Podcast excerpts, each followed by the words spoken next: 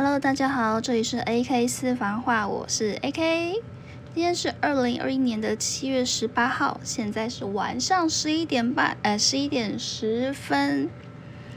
首先跟大家说明一下，亚博已经窝着了，但是还没有要睡着的感觉。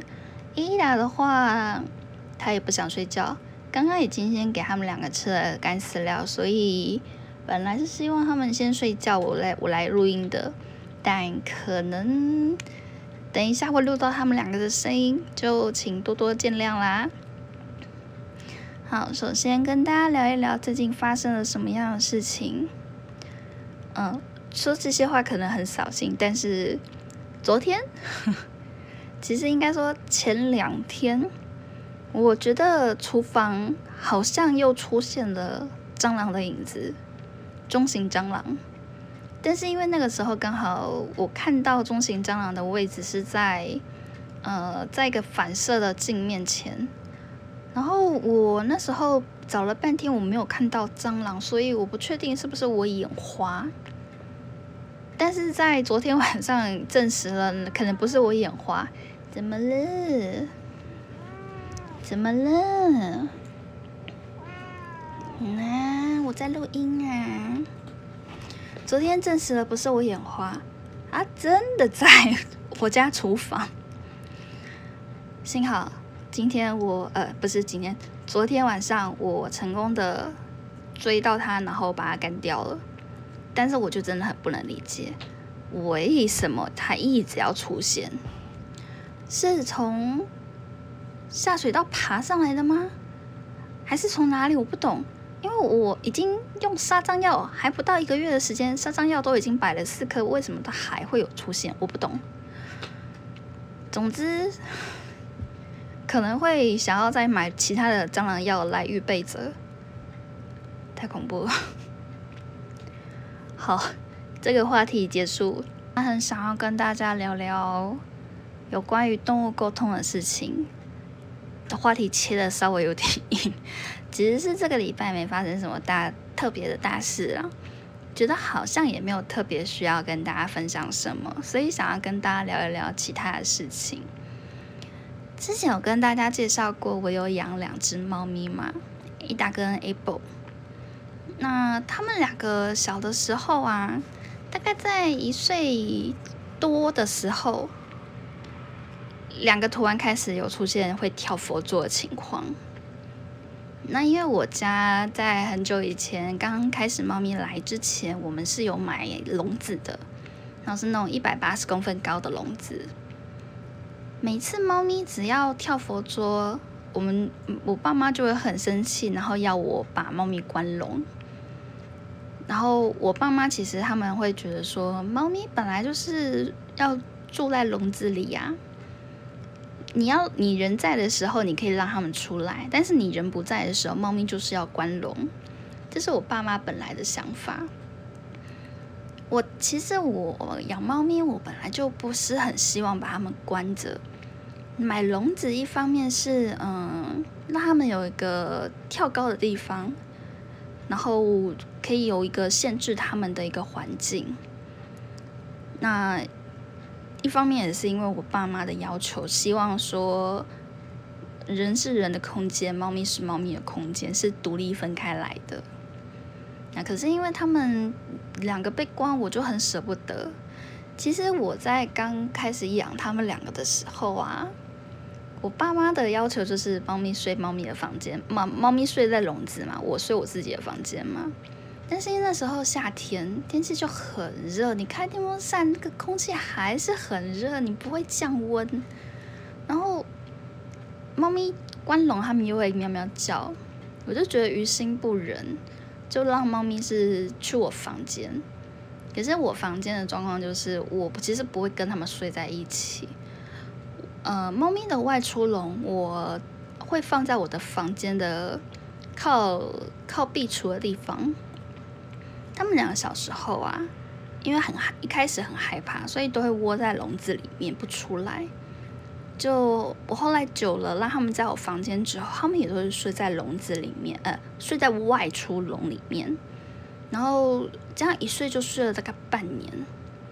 到了大概冬天吧，两个才开始有比较会到我床上的时候，就很特别。我其实几乎没有跟猫咪一起睡的经验，一起睡大概是到第二年、第三年冬天的时候才开始的。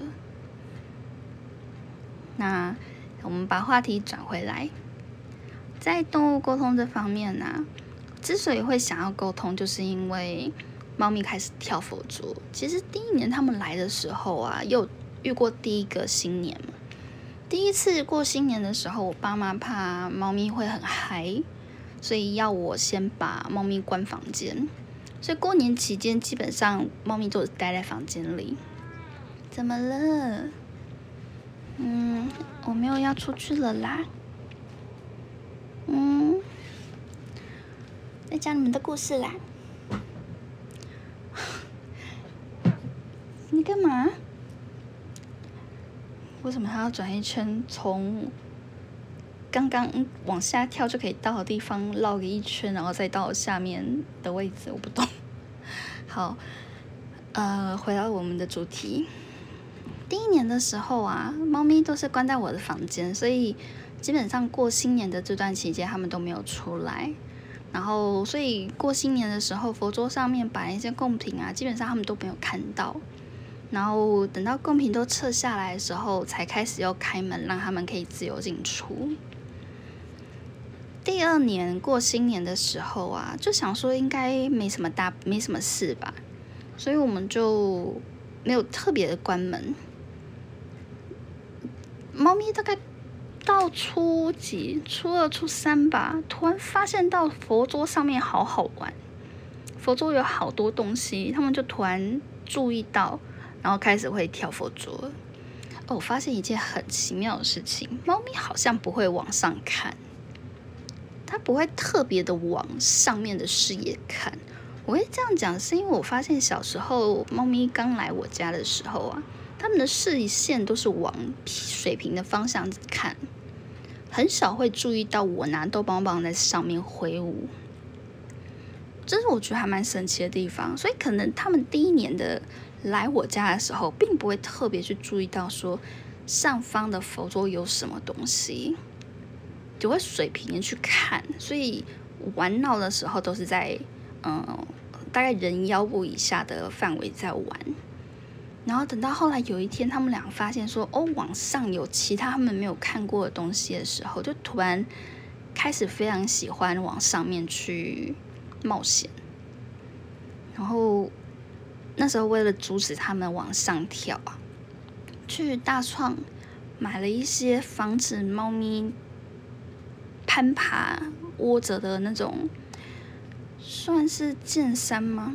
其实不像剑山那种很刺的那种底座呃插花的时候啊，为了让花能够立着，那种插花的呃叫什么花瓶底下会放刺刺的那种。刺刺的那叫什么剑山？我不知道该怎么形容。那个东西叫做剑山，它会有一根一根的刺。那你在插花的时候，插在上面，花就可以直立起来，不用不会担心它倒。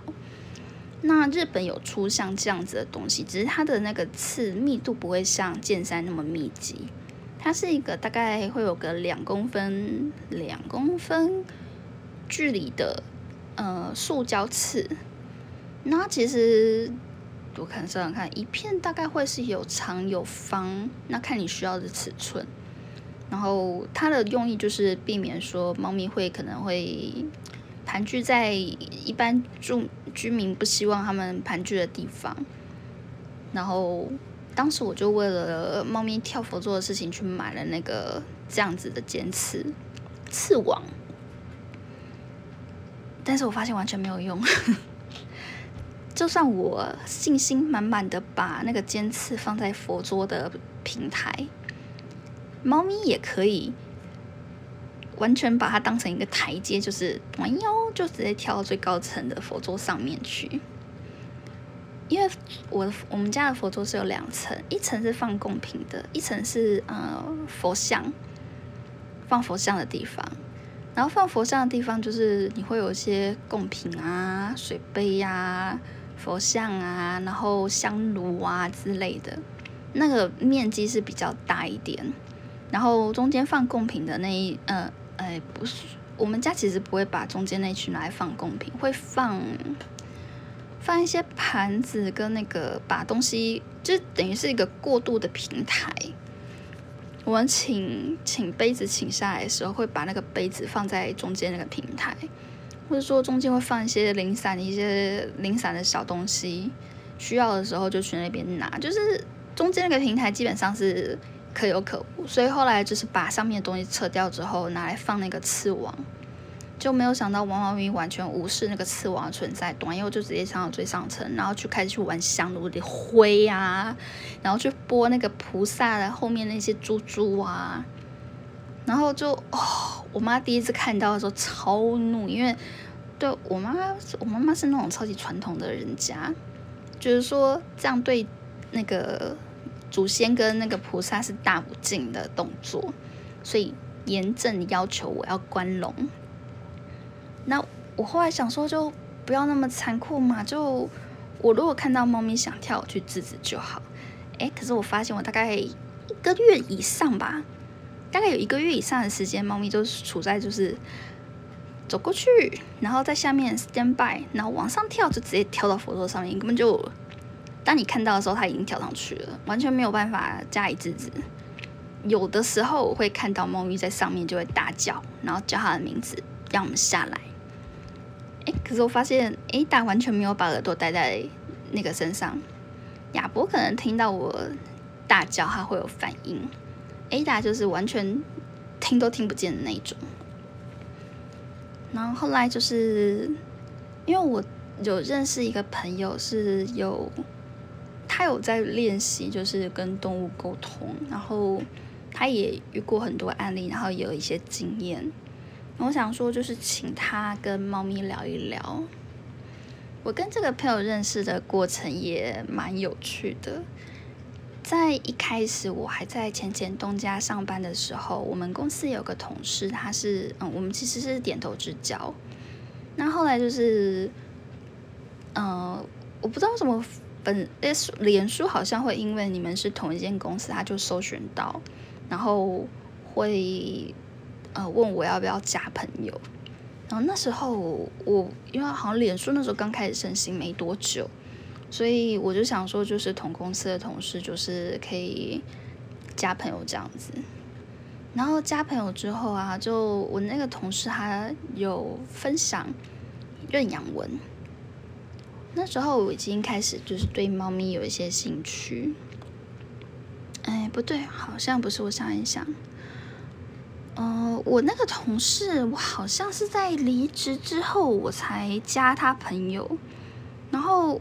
嗯，让我让我想一想那个时间点，我应该是还在职的时候加了他朋友，然后在脸书上有看到分享文。总之不管怎样，就是在那个同事的脸书上认识了这个动物沟通的朋友。那这动物沟通的朋友，他嗯，我们就称他为牙好了，树牙的牙。然后牙那时候就是在当中途。他当中途的时候，照顾的一只小猫叫做默默，也是白底虎斑猫。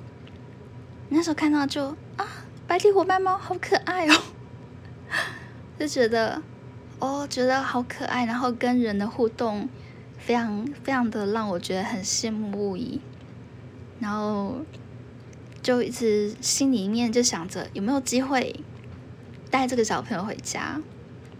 可是因为那时候我的状况是还不能养猫，所以即便我再怎么喜欢，也没有办法跟人家说我想要领养它，可不可以让我先预先领养这种话，但还不能说。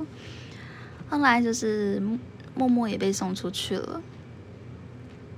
那我跟那个牙的关系就是从默默开始，然后。因为有加他朋友，所以有一直在注意到说，哦，他最近有什么样的状况，然后他的猫咪如何，然后他跟猫咪沟通的一些细节。你就觉得说，哦，好像动物沟通这一块是可以试试看。我本身也没有很排斥，觉得说，呃，如果可以了解到猫咪的想法的话，好像也蛮不错的。其实一开始我没有想过要跟猫咪沟通，就是我自己的两只猫咪，没有想过这件事情。后来是因为主要是跳佛桌，所以才想说。要告诉他们两个不要跳上去，不然你们会关笼这件事情。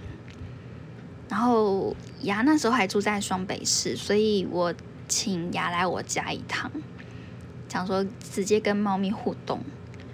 其实动物沟通是可以看照片也 OK 的那一种，所以你可以现场跟沟通师。询问就是把照片带好，跟沟通师询问，或是请公沟通师直接跟你的宠物互动。像有些狗狗嘛，有些饲主是养狗狗，他可以带狗狗去跟沟通师见面。那我的话是猫咪，就一般的话比较不会带猫咪出门，所以就请羊过来我家。告诉你们一件事情，我家的这两只猫不给人家抱。亚伯，你大概抱得住他，他很不喜欢，但是你勉强抱他，他会接受。怎么了？我讲太久了。嗯，我还在录啊，等我。不是等我，你可以去睡觉啦，不用等我。总之，哎，我刚刚讲什么？哦，我们家两只猫咪，两个都不给抱。亚伯呢，是抱他的时候。他会很不喜欢，你知道他很不喜欢，他很挣扎想要离开。但是如果你硬是抱住他的话，他会勉强配合你一下。艾达的话就是，你抱都抱不住他。我身上有非常非常多的抓痕，是被他抓出来的。他就是那种，我碰你可以，但是你不可以抱我的那一种。所以跟他相处就是。他如果愿意靠近你的话，是一个我会很我很感动的事情。但是呢，这样子的他们两个，居然在牙来我家坐盘腿坐在地上，两个就这样抽上去趴在他的脚上，告诉我这是什么样的状况？是会动物沟通，就是比较温柔一点吗？内心比较柔软，所以小动物会比较喜欢吗？太过分了吧！不骗你们，艾达跑去艾达跑去牙的大腿上趴着，亚伯趴在牙的大腿上，哎，不是，呃，叫什么？前面两只脚就是攀着牙的大腿，然后后面两只脚还在地上，就两只这样一起。哦，当下真的是气到捶心肝，是 为什么我都没有这么好看？有啦，后来两只的确有让我做大哎上我大腿的时候，但是已经是两三年之后的事情，不甘心。好，亚伯现在去他的笼子外出笼里面睡觉了，那我现在坐回我的位置，刚刚被他抢走我的位置。好，总之牙来了之后啊，就请牙跟他们两个讲说不可以上去啊。结果你们猜看，A 达跟我说什么？A 达听到说不能上去，他就很生气的说：“为什么不可以上去？这个家全都是我的地盘，我为什么不能去？” 干嘛讲到你的坏话，你不开心啊？嗯。怎么的？我要录音啊！嗯，你要睡觉了啦。嗯，总之，他就是一个非常很有个性的傲娇小女生。那时候，那时候就是跟他说啊，你不要上去佛桌啊，上去佛桌会被阿妈骂，而且你们上去之后会被关笼诶。那他就说也是啦，上就不好玩了。后来就是跟他协调，就是谈条件，如果你们不上去佛桌的话，那就给你们吃鱼条，是那个呃鱼肉做成的那种肉条。怎么了？嗯，正式的呃，它的品名叫做尾鱼条，大家可以去网站上去搜寻一下。就是我是买那种三条一百块的肉。然后那时候就是因为猫咪会吃，所以我就跟他们讲谈条件，说如果你们不上去的话，你们就可以晚上一起吃一条。Ada 就好吧，那就试试看好了。那换亚伯的时候呢，就跟他说你不可以上去啊，妈妈啊妈妈啊妈都会生气。怎么了？干嘛？没有了啦，嗯，你都已经吃完宵夜了。没有了啦！你要上来就上来。嗯，好。总之那时候跟亚伯沟通的时候啊，就我跟他说不可以上去，然后他就跟牙说他知道不可以上去，阿妈会生气。然后就想说啊，怎么了？嗯，气什么？那气什么？你今天吃了很多点心，哎，不要咬我。要干嘛啦？哎，不要咬我啦！我不理你了。好，总之我要离你远一点。哎，好。总之那时候牙呃牙问他的时候，他就说我知道呃亚伯就说我知道阿妈会生气。那问他那你干嘛要上去？艾达说哎不是 Apple 说妹妹说上面好好玩，叫我上去一起玩。嗯是一个嗯很标准的 Ada 可能会说的话。好，Ada 呢，他明明知道我会生气。哎，不对，Ada 不是说他明明知道我会生气，Ada 是说妈妈有骂吗？我们没有听到啊，完全不把我大小声当成是一回事就对。然后，总之他跟他们俩沟通就是。如果你们不跳佛桌，你们两个可以一起吃一条鱼条。然后后来就是牙有看一下我家的格局，就跟我说，因为你们家佛桌是房间里家里面最高的平台，所以猫咪会跳上去是很正常，因为那是它最高的视线范围。上去之后，它可能没有其他更高的视线范围，它就不会有特别想要上去的地方。所以它会很自然而然的想要跳上去佛桌，建议我买一个高一点的猫跳台，然后让不对，那时候我家还没有猫跳台，我家是有一百八十公分的猫笼嘛。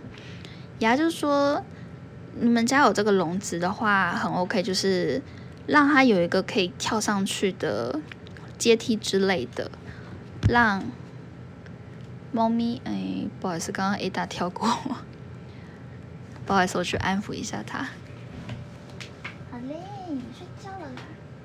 嗯，再等一会你等我。不是等等我，你可以睡觉了。好了啦。你又要出去了吧？不等录完音我也要睡觉啦。嗯。我录完我就要去睡了啦。OK，我们回来。A 当然不甘心，很不甘愿。好，总之那时候就是建议我说，看是不是有什么办法可以让猫咪跳到笼子的上面，让猫咪可以有一个更高的视野。那时候就是笼子是我家最高的地方，刚刚讲错，不好意思。嗯，佛桌是第二高。但是佛桌可以跳上去的范围比较大，那个笼子虽然一百八十公分，但是因为牙 baby 建议呃牙建议我的高度是笼子的最上方，那因为其他旁边是没有可以让猫咪往上的一个借力使力的空间，所以猫咪其实本来一开始都没有那个概念是要往上爬，后来我大概。嗯，等了一个半月之后，我订的猫跳台送来了。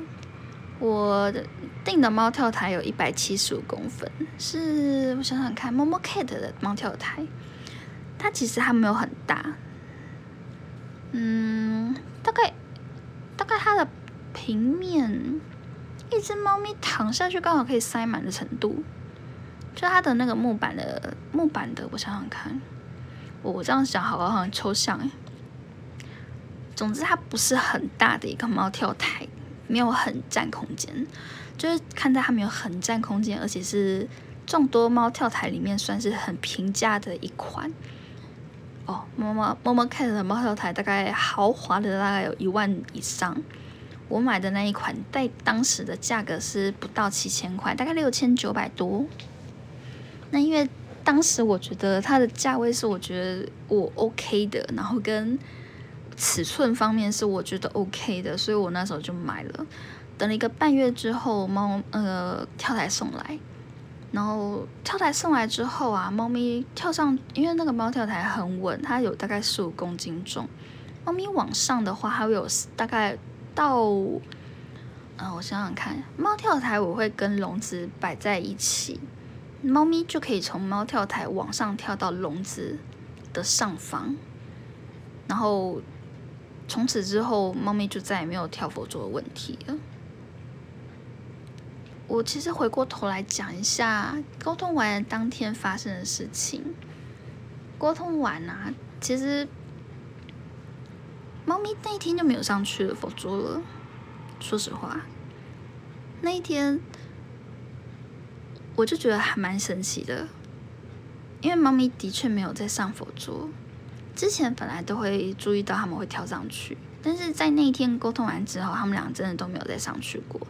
虽然隔天又跳了，隔天他其实有上去，但是发现他们两个会注意到我在骂，然后就会被我抓下来。之前是可能 A 打就完全不知道我在跟他讲话，就在上面探险探险的很开心。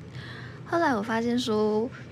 沟通完之后，我跟他讲，他会躲起来，想要试图躲在菩萨佛像的后面，然后不让我抓到他。可是就发现说，好像跟沟通前的确是有差别。然后自从就是跟他们沟通完，然后买了猫跳台之后，就的确再也没有跳过佛桌。有的也不是因为。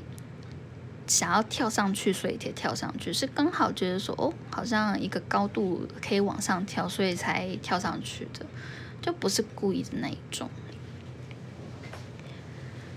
所以那次动物沟通是有有有所得的，可是我也觉得说，动物沟通你不要过度的依赖沟通这件事情，有的时候猫咪就跟小朋友一样。你可以跟他讲，可是他可以不听你说的话，不照你说的话去做。你虽然跟他说可不可以不要跳佛桌，他也会跟你讲说为什么不能上去，像这样子。那还好是说跟他们就是可以用交换的方式，跟改善家里的空间，去让他有一个转换他注意力的地方。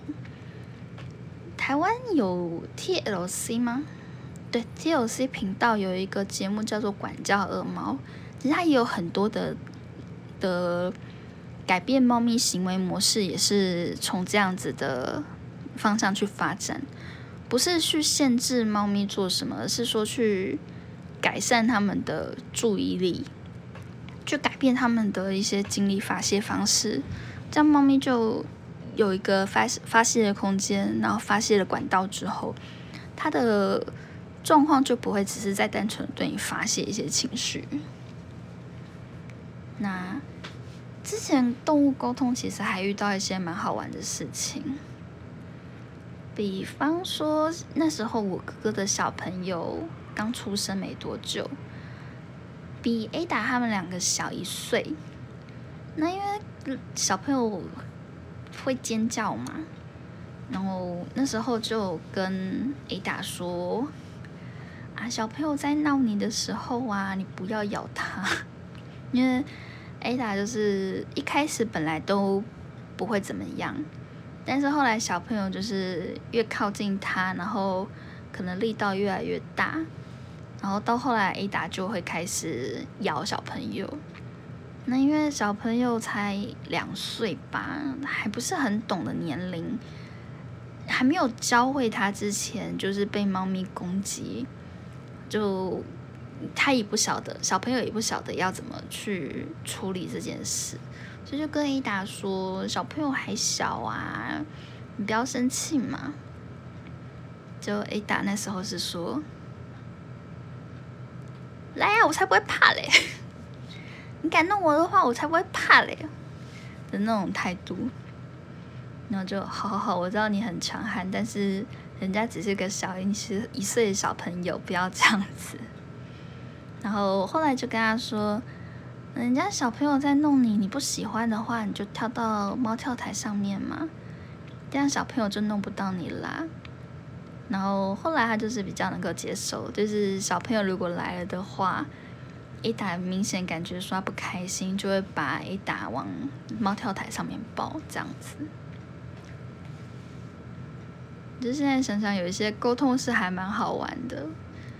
其实前两个礼拜，哎，前一阵子亚博受伤，我有请沟通师来跟亚博讲话，就跟他说：“你现在受伤了，还要带那个伊丽莎白项圈。”亚伯就很哀怨，跟那个沟通师姐姐讲说：“这个圈圈好丑，我戴着不好看，我戴着好丑。”然后我就把亚伯戴着伊丽莎白项圈的那个照片传给沟通师，沟通师就说：“哪会很可爱呀？”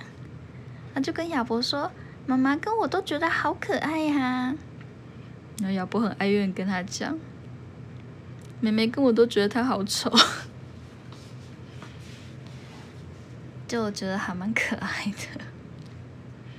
你动物沟通这个事情，我觉得，嗯，当做是一个跟毛小孩相处互动的一个方法。可是它真的不是你依赖的绝对。比方说，其实我在跟第二次动沟通，呃，跟雅约第二次的时候。那个时候状况是，哎，大家感觉上闷闷不乐。然后其实我那时候当下，我只很单纯的觉得他是不是不开心，想要跟雅约，然后问问他为什么这样心情不好。但是我不知道是哪根筋突然大脑通了，我突然发现，如果动物沟通无效，会不会代表是？A 达的身体有什么问题？那我就当天跟牙，其实本来是那一天晚上要跟牙，哎，我想想看，A 达出现闷闷不乐状况是初二的时候，我到初那时候刚好放到初九，我那时候到初九才的前一天才突然惊觉，A 达会不会是身体有问题，而不是心理有问题？然后就临时跟雅喊卡，然后紧急把 A 达带去看医生。然后医生就说，他嗯，其实医生那时候也找不到问题，但是血检指数有查出来，A 达的胰脏指数有点偏高。他建议我就是让 A 达先停止进食，先让他断食二十四小时，然后再观察一下，然后。那时候观察了一个晚上之后，嗯，因为 A 达不能吃，所以我也让 A boy 暂时饿肚子。就，嗯，除非就是我把 A 达关在房间，我才让 A boy 稍微吃一点东西。然后 A 达本来从就是闷闷不乐，就是身体一直缩成一团，然后很不舒服的样子。到他断食二十四小时之后，就感觉他明显的有精神一点了。然后后来就有真的有变好了。那医生的说法是，胰脏呃胰脏发炎的话，就是先做断食的处理，让他的身体机能完全停止。诶，不是身体机能，消化机能停止，让胰脏能够休息，不要再运作。然后断食了二十四小时之后，的确是有起作用，然后一打就好很多了。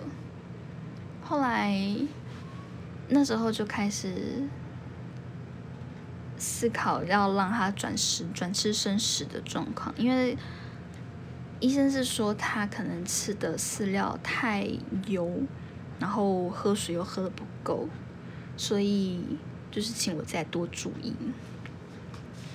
哦，转身时又是另外一回事啦。然后我们先把话题切回动物沟通的这个地方。后来还是有跟牙约时间，然后跟 Ada 沟通，然后那时候就问 Ada 说：“你身体不舒服，你能不能让妈妈知道？就是表现出你不舒服的那个感觉，让妈妈知道。因为其实，在过年这段期间，初二到初九这段期间，有发现到 Ada 闷闷不乐。”他一直缩着，就像母鸡蹲的那种姿势，一直缩着。就是我每天看到他，我就觉得你缩成一团的那种感觉，就是你有印象到每天看到他都是缩成一团的。然后哥哥想要跟他玩，就是跟他互动，也是被一打打这样，或是被一打凶。然后那时候沟通的时候问 A 达，A 达说我也不知道啊，我只觉得身体闷闷的。我那时候其实后来再去看一些动物沟通师分享，那时候才惊觉说，其实动物并不会对生病这个东西是有概念，它不会知道它身体不舒服，他会觉得身体一个地方痛痛的，但是他不晓得为什么。所以你如果说猫咪有任何异状的话，先不要把沟通当成是你的解决手段，先带它去看医生，这才是正确的处理方式。我这样现在讲起来好像稍微有点严肃一点，但是我觉得这是一个很重要的观念，不要把动物沟通当成是唯一的解方，也不要认为说就是讲了就有用，因为动物就跟小朋友是一样的，他们会。有他们的情绪，然后他不见得会是说，哦，你说了我就听这样子，就是已读不回的，其实也是有的。网络上其实也有蛮多沟通师在分享他们的一些心得，那有些有出书，像我自己知道的是雷斯利，他有出两本跟毛小孩沟通的书。然后之前有一位安吉丽娜的作者，他也有出一本书。然后现在 p 开上也都有他们的一些分享，心心情呃一些经验的分享。就如果真的对这一块有兴趣，可以去试试看。嗯，动物沟通，我觉得有些人不相信啦，但是就是当做是一个参考。像我其实第一次跟 Ada 还有 Apple 沟通的时候，牙就跟我讲说，Ada 很可爱哦，声音非常可爱。然后我跟牙说，请你帮我告诉他们两个，妈妈爱他们。就牙跟我讲说，Ada 说我也很爱妈妈。好了，我很开心，好不好？其实养动物算是算是一个很让我心情上感受到被抚慰的一个事情。我跟家人的关系其实并不是嗯我爱你这样子的一个互动方式，像欧美国家会说 I love you, Daddy, I love you, Mom。睡前会 kiss，然后说 I love you 这样子。在我家不会是这样子的互动方式。彼此虽然重视对方，但是是不会用这样方式去传达彼此的关心。就是我妈就是那种嘴上绝对不会轻易告诉你说她关心你、她重视你的人。那我其实我也放弃说从他的口中听到任何就是他很重视我之类这样子的这种直白的告白，可能他会觉得很别扭，我也觉得很尴尬。但是在跟养猫咪的时候，因为他们不会讲话嘛，它只会跟你互动。你就养的过程的时候，会觉得你被他，你可以感觉到你的你对他们而言就是一个很重很重要的一个存在。所以我其实养猫咪，我收获的比我想象中的还要多。当初刚养猫咪的时候，其实我并没有太多的期待。而且我非常忐忑不安，养猫咪对我来说是好的吗？还是不好的呢？我会不会因为照顾上照顾不来，我觉得很烦恼呢？会不会跟我爸妈之间会因为猫咪的关系产生更多的矛盾呢？那时候不晓得，可是我觉得。想那么多，你没有去做，你也不知道会有什么改变。所以我当初当时的想法就是我要养猫咪。我觉得与其去想那些没有答案的问题，倒不如就是直接去养。但后来我带这些孩子回家之后，我觉得我很，我收获到的是很感动，很充满了慰藉，心里是。非常幸福的，虽然他们两个跟小朋友一样都有需求，都需要被照顾，都需要被关爱。我要陪伴他们的时间并不会特别的少，但是就像全天下的父母一样，你会觉得是跟他们之间的关系是没有办法被取代的，不是三言两语就可以去形容的。我虽然说保持着未不婚不生的打算，但是我在带了这两个孩子回来之后，我觉得我感受到了那样子的关系，那样子的感情，就觉得是一个很非常幸福的事情。我想要对还没有养猫咪的那个我说。幸好当初你决定要养了，幸好你当初有做这个决定，带他们两个回来。幸好当初我是遇到他们两个，这是我在养猫咪之前都没有预测到，也不可能预测得到的事情。现在非常的感谢他们两个。在我的生命中出现，只是一种缘分呐，命中注定他们俩要成为我的小孩啊！好啦，今天的时间也差不多到十二点钟了，明天还要上班，所以今天就谢谢大家的收听，那跟大家说声晚安了。那希望下个礼拜，嗯，台湾的疫情会越来越好。最近，呃，台湾的疫情从本来呃每天会破四五百例，到最近开始降到二位数，然后昨天出现了个位数的这样子好成绩。虽然没办法说把这样子的成绩当成是对乐观看待接下来日子的借呃依据。但是我觉得，在这次的疫情爆发之后，台湾人也会比较愿意去打疫苗了。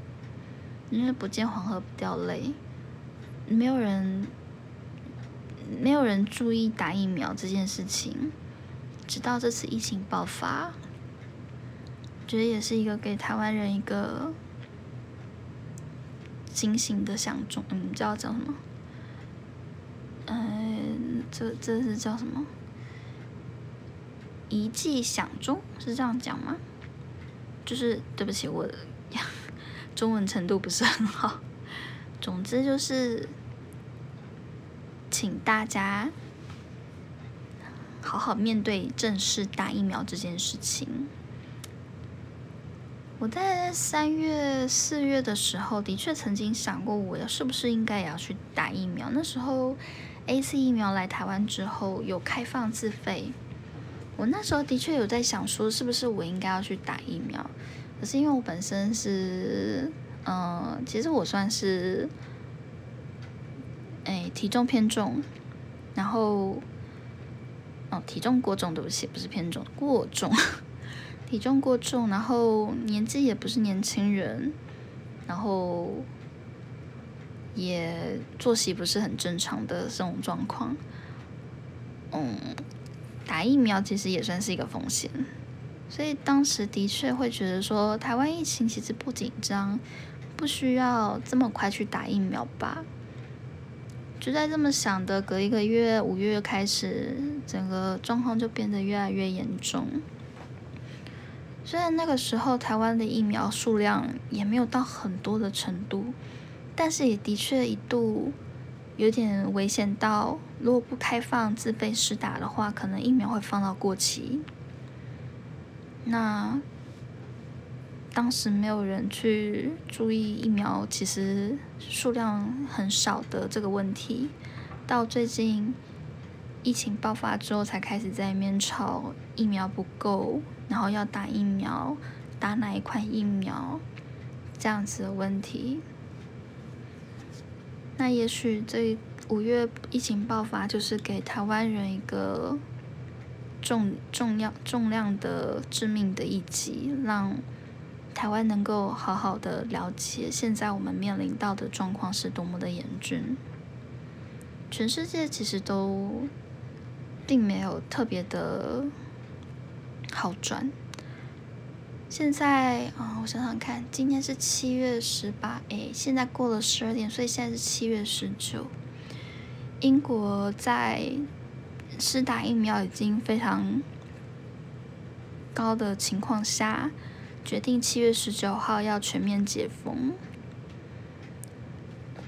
这情况其实就是一个不知道到底是好还是不好的一个决策。说它好吗？全球全英国的人民应该都很期待解封的这一天。说不好吗？因为事实的确就是确诊者人数一直在上升，但是到底会不会到致命的那个程度，好像又还没有办法得知。所以，也许英国现在解封，就是给全球的人一个范例。让民众知道，说全民施打的施打疫苗的几率这么高的情况下，在面对完全没有防疫、没有戴口罩的情况下，面对疫情会是什么样的结果？也许我们两个礼拜之后就会知道答案，这其实都还没有办法得知。虽然说现在这个状况，你拿全国人民的生命当做赌注是一个很不负责任的做法，但是你在像台湾这两个月以来，陆续有业者经营不下去的状况来看，不可能赌上你的经济萧条吧？所以解封是势在必行的事情，只是不知道英国现在这样的决策到底是正确还是不正确。台湾在现在施打率疫苗施打已经覆盖率已经到百分之二十以上的情况下，民众会不会松懈？会不会因为疫情趋缓又开始不愿意去施打疫苗？还这一些也都未可知，所以就让我们继续看下去吧。希望事情能够渐渐好转。双北市就是我现在所居住的县市，跟我工作的地方，是真的疫情可以被受控制，而不是让民众都活在恐惧不安的情况下去面对未知、不安全的环境。好像讲到后来又越来越悲观了，啊！总之，事情没有发展到那一步都不晓得嘛。我们现在活得很很开心的是，我们是活在一个有科学数据的年代，我们可以看数据去分析。比起那时候 SARS，我们台湾是在单打独斗的状况下，完全没有任何可以做参考、可以可以依靠的状况下，台湾其实并不并没有那么的。嗯，这样比较其实是不对，但是我觉得比起 SARS 那个时候，台湾现在其实是很幸运的，我们比其他国家都多了一年的时间，所以我们应该要很很感谢我们多了一年多的时间，可以去演你到底该怎么去面对这个疫情，跟我们多了很多的时间去等到疫苗开发出来。当很多人在 argue 中央 argue 疫苗不够的时刻，我觉得保持着感谢的心态去面对，我们还有这么多的机会、时间去面对疫情，我觉得是很重要的。现在讲这些，可能有些立场不不认同的人会不开心吧，但是这是我的想法。我是表达我我个人的心态，而且我觉得做得好的时候就要给人家称赞，做不好的时候你就要去抨击，这是很 正常的一个思维。总之，我们先看看接下来会发生什么样的进展吧。今天就先告一段落，谢谢大家陪伴，不好意思耽搁大家到这么晚的时间，我们下个礼拜再见，拜拜。